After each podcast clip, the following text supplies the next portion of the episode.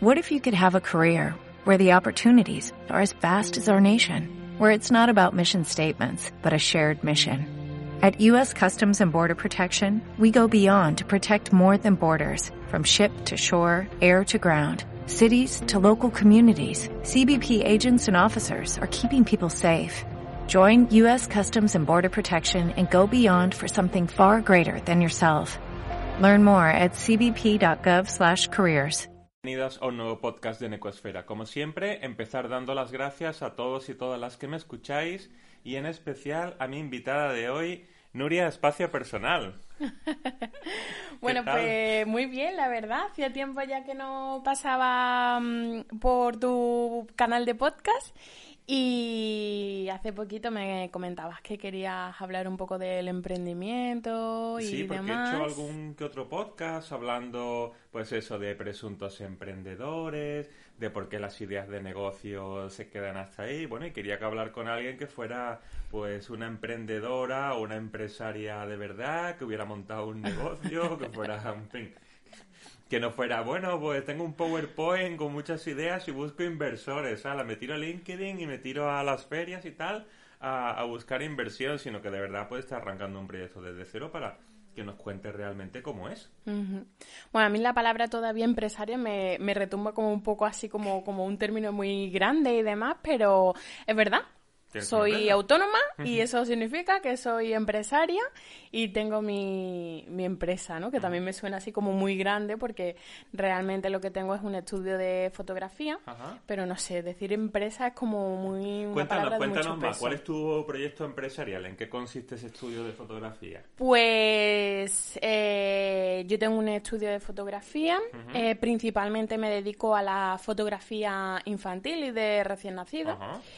Y la verdad es que la idea surgió, sabía que todo el tema de crear contenido y demás a mí siempre me ha gustado, de hecho es lo que llevo ya haciendo mucho tiempo. Pero la idea tomó fuerza con mi última formación. Yo hace poquito hice un máster de fotografía publicitaria y, mm, y de mm, moda. Ajá. Y justo ya a mediados del máster sabía que quería hacer algo más profesional, sacar dinero con algo que me gusta. Entonces, cada vez, cada clase que iba avanzando, iba viendo claro que, que, oye, que yo me veía capaz y que podía ser una salida profesional el tema de hacer fotografía. Y ya casi todavía no había terminado el máster, estaba mirando locales y, y- y demás. Todo esto no quiere decir que la idea mm, de montar un estudio sea como si te asomaras a un precipicio. Tienes la sensación constante de que, de que vas a caer. Pero en esta ocasión dije, mira, me, me reprimo esa sensación de vértigo y, y tengo que llevarlo a cabo de no sé cómo, pero lo tengo que hacer y tengo que perder un poco ese, ese vértigo ¿no? que da eh, emprender. Y, y bueno, pues aquí estamos. Desde septiembre lleva el, el estudio abierto y la verdad es que muy contenta. Me siento muy realizada profesionalmente, estoy aprendiendo muchísimo eh, y la verdad es que es algo que, me, está gustando, ¿no? Esta experiencia de, de emprender. Cuéntanos con un poquito más de detalle, ¿cuál es tu formación profesional? O sea, formación profesional en cuanto a en cómo te conviertes en fotógrafo y, y tu experiencia, y, o sea, y tu formación en cómo aprendes a montar una empresa, porque yo no sé, no, pues te tienes que hacer de alta en autónomo, y tienes que hacerte tus presupuestos, y te tienes que hacer, pues eso, un poquito lo que es gestión, no ya solamente decir, bueno, pues potencio mi, mi, mi faceta artística o, fom- o fomento una faceta muy concreta que yo quiero, uy, pero lo de los números y la empresa y las facturas y tal, eso, uy, uy, uy, uy, uy, eso me, me da. Y luego que también hay una tendencia, ¿no? A decir, bueno, pues si tienes talento, como que ya lo tienes todo hecho. Aunque no tengas la formación, ahora se está vendiendo eso mucho, ¿no? Aunque no tengas la formación, pero si tienes el talento, tampoco creo yo que sea un don con el...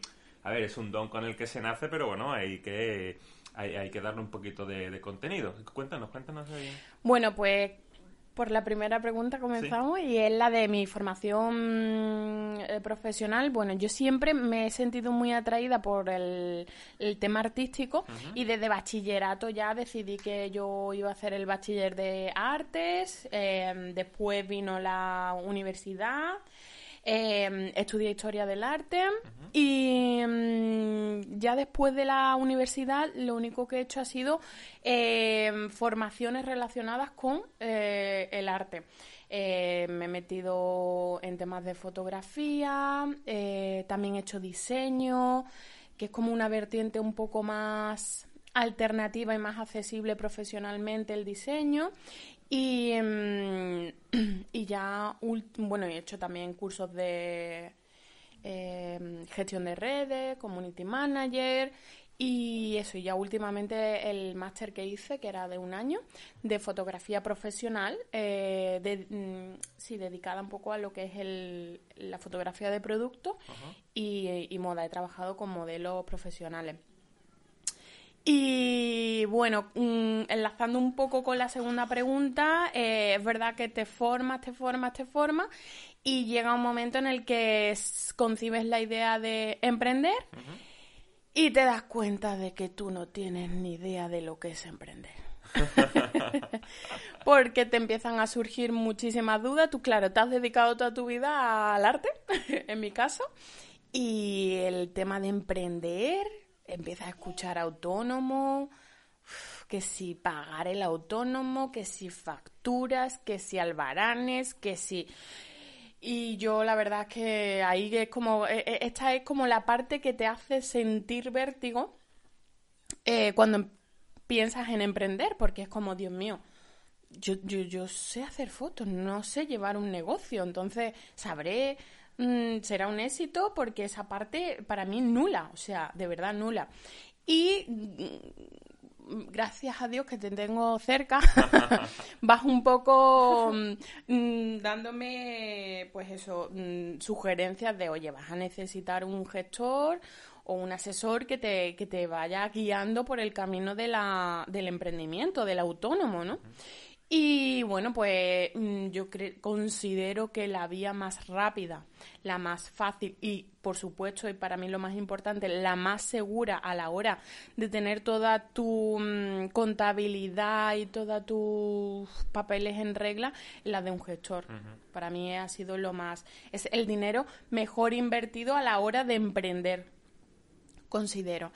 Y nada, y yo ya pongo toda mi confianza en un, en un gestor y es la persona que me va guiando durante el camino. De hecho, esta persona se ha encargado de darme de alta en, en autónomos y, y demás.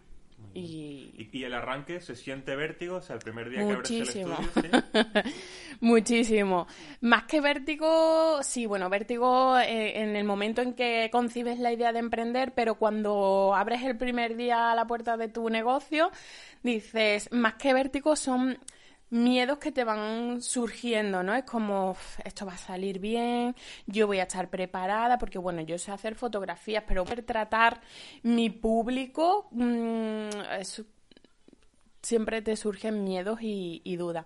Pero conforme van pasando los días, las semanas, los meses, te vas dando cuenta de que, oye, que, que, que se puede, ¿no? Y se puede siempre que tengas ganas de que tu negocio vaya adelante. Entonces, porque le pones toda la gana, toda la ilusión. Y es un poco una balanza donde en la balanza colocas pues esos miedos que equilibran pues tus ganas, tu, tu, tu ilusión, lo que siempre has soñado, ¿no? Porque eh, la famosa frase de haz lo que te gusta y no tendrás que trabajar ni un solo día de tu vida, eso es verdad.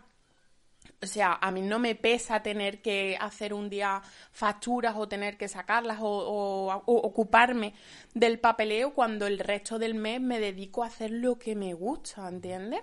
Entonces, mm, compensa, compensa todos esos miedos, esos vértigos. Em, la verdad es que la, la balanza lo equilibra todo. ¿Y eh, te has sentido arropado por todo este movimiento de emprende tú misma, las startups, esto que hay ahí, pues eso, eh, las universidades tienen incubadoras, el parque tecnológico tiene incubadoras que te dan ganas, aunque estés trabajando, de decir, no, no, yo lo dejo todo y monto mi propia empresa porque, joder, me lo ponen todo, me lo dan todo, ¿eso es verdad o es una burbuja de, bueno, emprende, pero una vez que emprenda, nosotros estamos aquí para darte palmadita en la espalda, pero realmente no te vamos a poner ni esos asesores, o te vamos a poner ese local, o te vamos a ayudar a buscar clientes, te, vamos... ¿te han ayudado a algo? ¿Te arropa alguien? Bueno, yo cuando ya te digo, eh, empiezo a plantearme el tema de ser autónomo y demás, pensaba que por ser mujer, desempleada, madre y ahora con la intención de emprender, pensaba que habría ayuda, que habría cosas y entonces, pues eso, te pones en contacto con, tu asesor y te das con una puerta en toda la cara. Porque ni ayudas, ni. Bueno, el autónomo es más barato, lo, no recuerdo ahora que cuánto tiempo. Es progresivo, o sea, te estás pagando. Sí, sí, pero que no es porque ni seas madre, ni mujer, ni emprendedora, ni lleves tiempo en el desempleo. O sea yo no he encontrado ningún tipo de ayuda para emprender mi, negocio. Y, mm, y aparte de eso, eh, montar un negocio es muy costoso.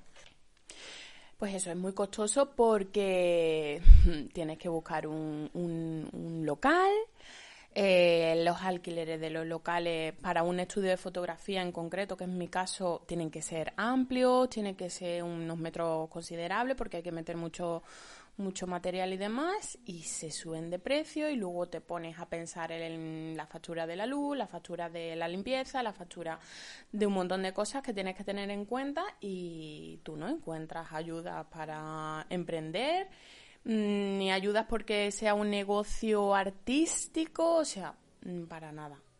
O sea, no, no me he sentido arropada en ningún sentido. Sí, sí, eso, vamos, yo siempre lo he visto en el tema de, a ver, si, si eres universitario y estás dentro de un determinado proyecto con base tecnológica, porque parece que se, se prima dentro del emprendedurismo, se, se, se prima, aunque el discurso sea muy amplio, pero parece que son solamente las tecnológicas. Y al final hablas con gente que ha montado una empresa tecnológica y te cuenta exactamente lo mismo. Bueno, yo hace, antes de emprender estuve, me apunté al Emprende 24, que lo organiza Acción contra el Hambre. Y, bueno, es como un concurso donde ideas de emprendedores se llevan a, pues eso, a concurso. Y bueno, están, esas ideas se mm, preseleccionan antes de, ir al concurso y se ponen por categorías. Bueno, pues finalmente las que llegaron al final del concurso pues eran las que se podían financiar mejor y las que estaban dentro como pues de una categoría sobre todo ecológica temas ecológicos, rurales. Entonces, eh, este tipo de concursos estaban enfocados a ayudar a emprendedores que sus negocios, bueno, pues fueran un poco eh, que, estuvieran respaldados en una idea que se lleva ahora mucho, pues eso, en el tema ecológico, eh, cosas muy relacionadas con, con, el ámbito rural y, y eso, y como un poco era como, no sé si sabes por dónde voy, era pues eso, darle como una medallita a alguien que está pensando en algo, en un tema que está en auge y, las demás ideas eran como, eran buenas, pero no eran tema para sacar a lo mejor en un periódico, ¿no? Vale, vale, Entonces, bueno, pues también ahí me encontré con, pum, porque lo tuyo es de fotografía y bueno, pues tampoco eso era tema para sacar en, en un titular, ¿no? Y, y sí, parece que mientras más real es negocio, yo siempre hablo de la panadería. Bueno, claro, es como la de la panadería Parece que eso no es ni innovador ni es nada. Ahora, eh, si vas a hacer una app en el móvil para hacer reservas de turismo rural o cualquier cosa que puedas poner Big Data por en medio, aunque luego no haga nada de Big Data, ¿no? Pero sí, sí, parece que siempre las líneas de subvención, como al final se enlazan con proyectos europeos que van mucho más arriba, pues o van ya muy encauzados a determinados temas o, realmente no hay, no hay un libre sí, sí, Vaya, que la idea de la panadería no vale la pena, pero si tú usas la harina ecológica de, del pueblo, entonces a lo mejor ya podemos hablar. Es esa un poco la idea. Sí, sí, me, recuerda a mis tiempos preparando subvenciones que siempre había que aderezarlo todo con, la cosa que, estuviera en ese momento en auge.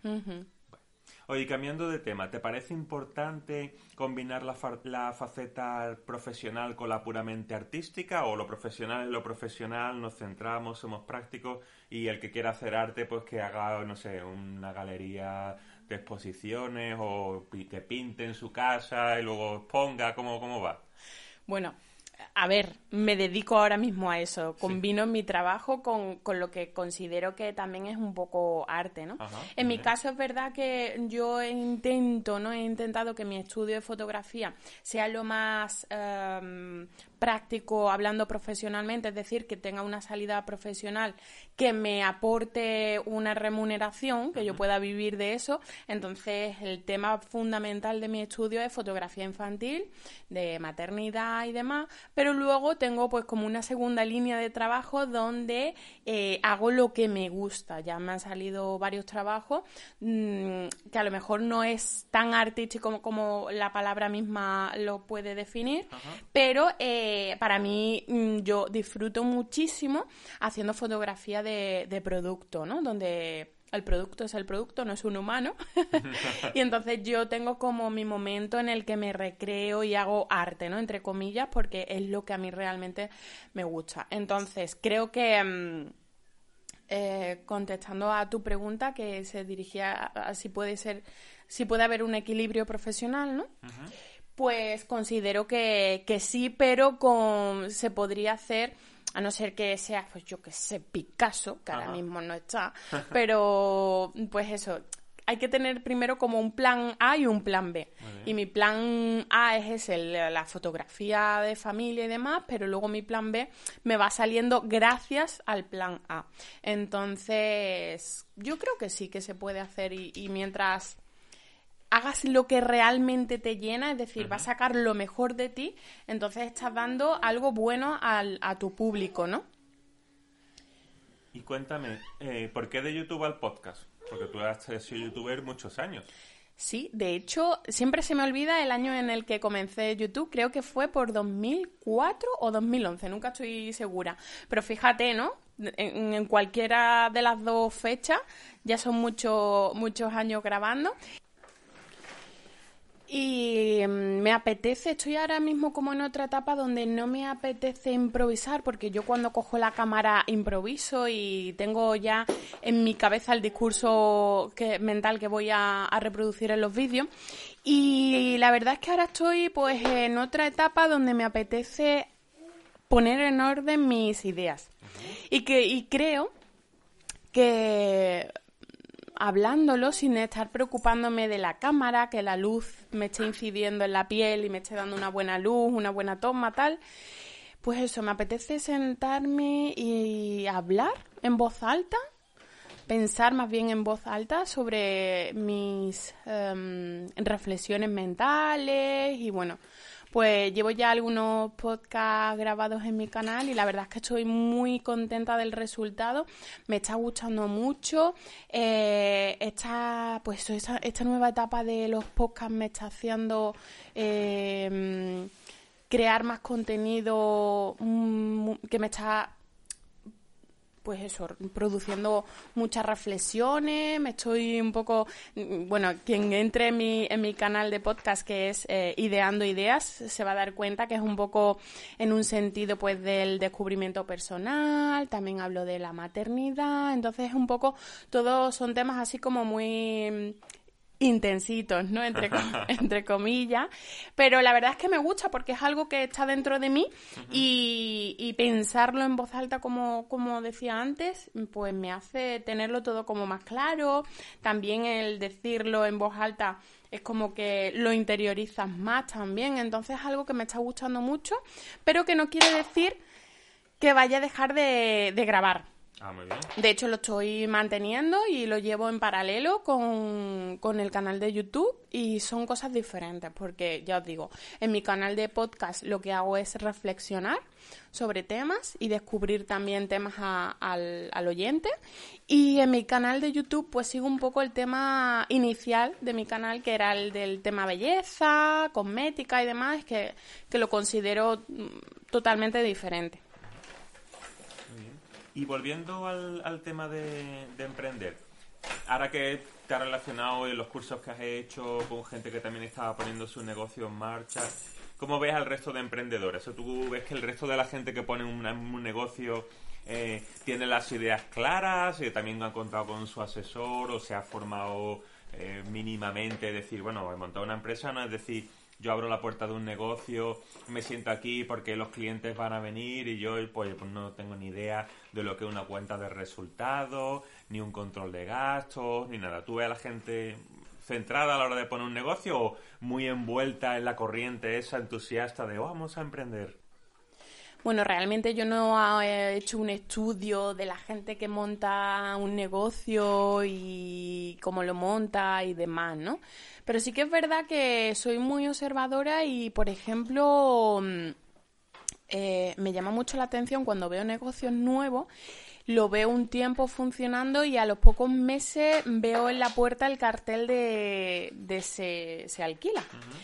Eh, y son negocios que pasas habitualmente por delante y ves que hay gente, que hay movimiento y abren un día y otro y se ve un negocio a priori normal, pero que de un día para otro cuelgan el, cartel de se vende o se alquila o se traspasa, ¿no? Entonces, a mí esto me deja un poco pensativa y creo, o he llegado a la conclusión de que ahora de que soy empresaria, eh, y es como que le eh, tiene un carácter eh, mm, adictivo. y es como que te, con una vez que ya has emprendido, es como que te resulta más fácil ir dándole forma a tus nuevas ideas. Entonces yo interpreto esos se cierra, se traspasa y demás como esta idea ya la he llevado a cabo, ha sido un éxito o no, ¿no? Pero voy a llevar a cabo otra idea. Y entonces creo que es un poco como adictivo, ¿no? Como que vas abriendo negocios, cerrando y abriendo nuevos negocios. Y, supongo un poco que es eso. No sé si contesto a tu pregunta, pero... No, no, no, yo lo preguntaba porque me acuerdo cuando salieron los cigarrillos electrónicos, ¿no? Pues era todos los barrios había tres tiendas de cigarrillo electrónico o las camisetas friki, ¿no? Con... Y decía, bueno, mm, esta gente eh, habrá hecho algún pequeño estudio de mercado, llevará su, su propia plan de inversión de decir, a yo tengo que comprar eh, no sé cuántos cigarrillos electrónicos, no sé cuántos cargas de cigarrillos electrónicos, cuántos tengo yo que vender al mes para que esto... Pero bueno, eso al fin y al cabo es aprovechar el boom de algo, ¿no? De una moda. Entonces yo imagino que son negocios que saben que tienen un, un inicio y un fin y que aprovechan eh, el tirón de, de una moda, ¿no? Entonces yo creo, lo veo desde esa perspectiva. Sí, buen punto. Mm. Y bueno, pues la última pregunta es eh, ¿hacia dónde van a evolucionar Nuria Espacio Personal y el Patio Fotografía? ¿Van a confluir en algún momento o van a ser dos facetas de la misma persona? bueno, yo estoy todavía un poco... Sé que en algo tienen que confluir, pero todavía le estoy dando forma. Y es verdad que, por ejemplo, Nuria Espacio Personal, realmente es Nuria Castaño Espacio Personal, eh, acaba de nacer porque yo en las redes todo el mundo me conoce desde el principio como Bichito with Love. Y, mm, y, desde hace unos meses ya comentaba yo en mis redes que no me sentía identificada ya con Bichito with Love, porque bueno, no sé, me siento más adulta, Bichito es como muy infantil, y entonces quise darle un lavado de cara y hacer realmente lo que me gustara y que no solo hablara de belleza, que es lo que venía haciendo todo este tiempo atrás con Bichito With Love, porque mm, ya te digo que estoy como en una etapa muy reflexiva, eh, me gusta compartir mi experiencia con la maternidad, todos estos temas del descubrimiento personal, entonces quería que Nuria Espacio Personal fuera un sitio donde yo me pudiera realizar todas mis mis facetas que me van surgiendo a lo largo de, pues eso, de mi vida, ¿no? Y, que no, y que mi que mi alias no fuera un, me determinara solo en un, en un tema. Y luego, pues, el patio, el patio estudio de fotografía en realidad, pues es eso, es un estudio de fotografía que en cierto modo empiezo a complementar con Nuria Espacio Personal, porque yo las reflexiones que estoy llevando a cabo en Nuria Espacio Personal eh, las traslado a, fotografías, ¿no? Entonces un poco están empezando a vincularse unas con otras y la verdad es que todavía no sé muy bien cómo acabará esto. Me gustaría que acabara en una idea que tengo que todavía no, quiero hacer pública, pero pero bueno, sí, eh, quizás en algún momento futuro puedan coexistir. Muy bien, bueno, pues no tengo más preguntas. No sé si quieres añadir alguna cosa, darte las gracias por estar en mi canal. Bueno, gracias a ti. La verdad es que para mí es un placer poder exponer todos mis sentimientos, tanto personales como profesionales. Y bueno, pues, a mí me gustaría también saber un poco tu opinión. ¿Te verías capaz de emprender, ser emprendedor, ser autónomo? ¿Crees que serías capaz? ¿Te da miedo? No, no, me da me da mucho miedo y, tengo que reconocer que durante un tiempo me estuve planteando muy en serio tener una consultora.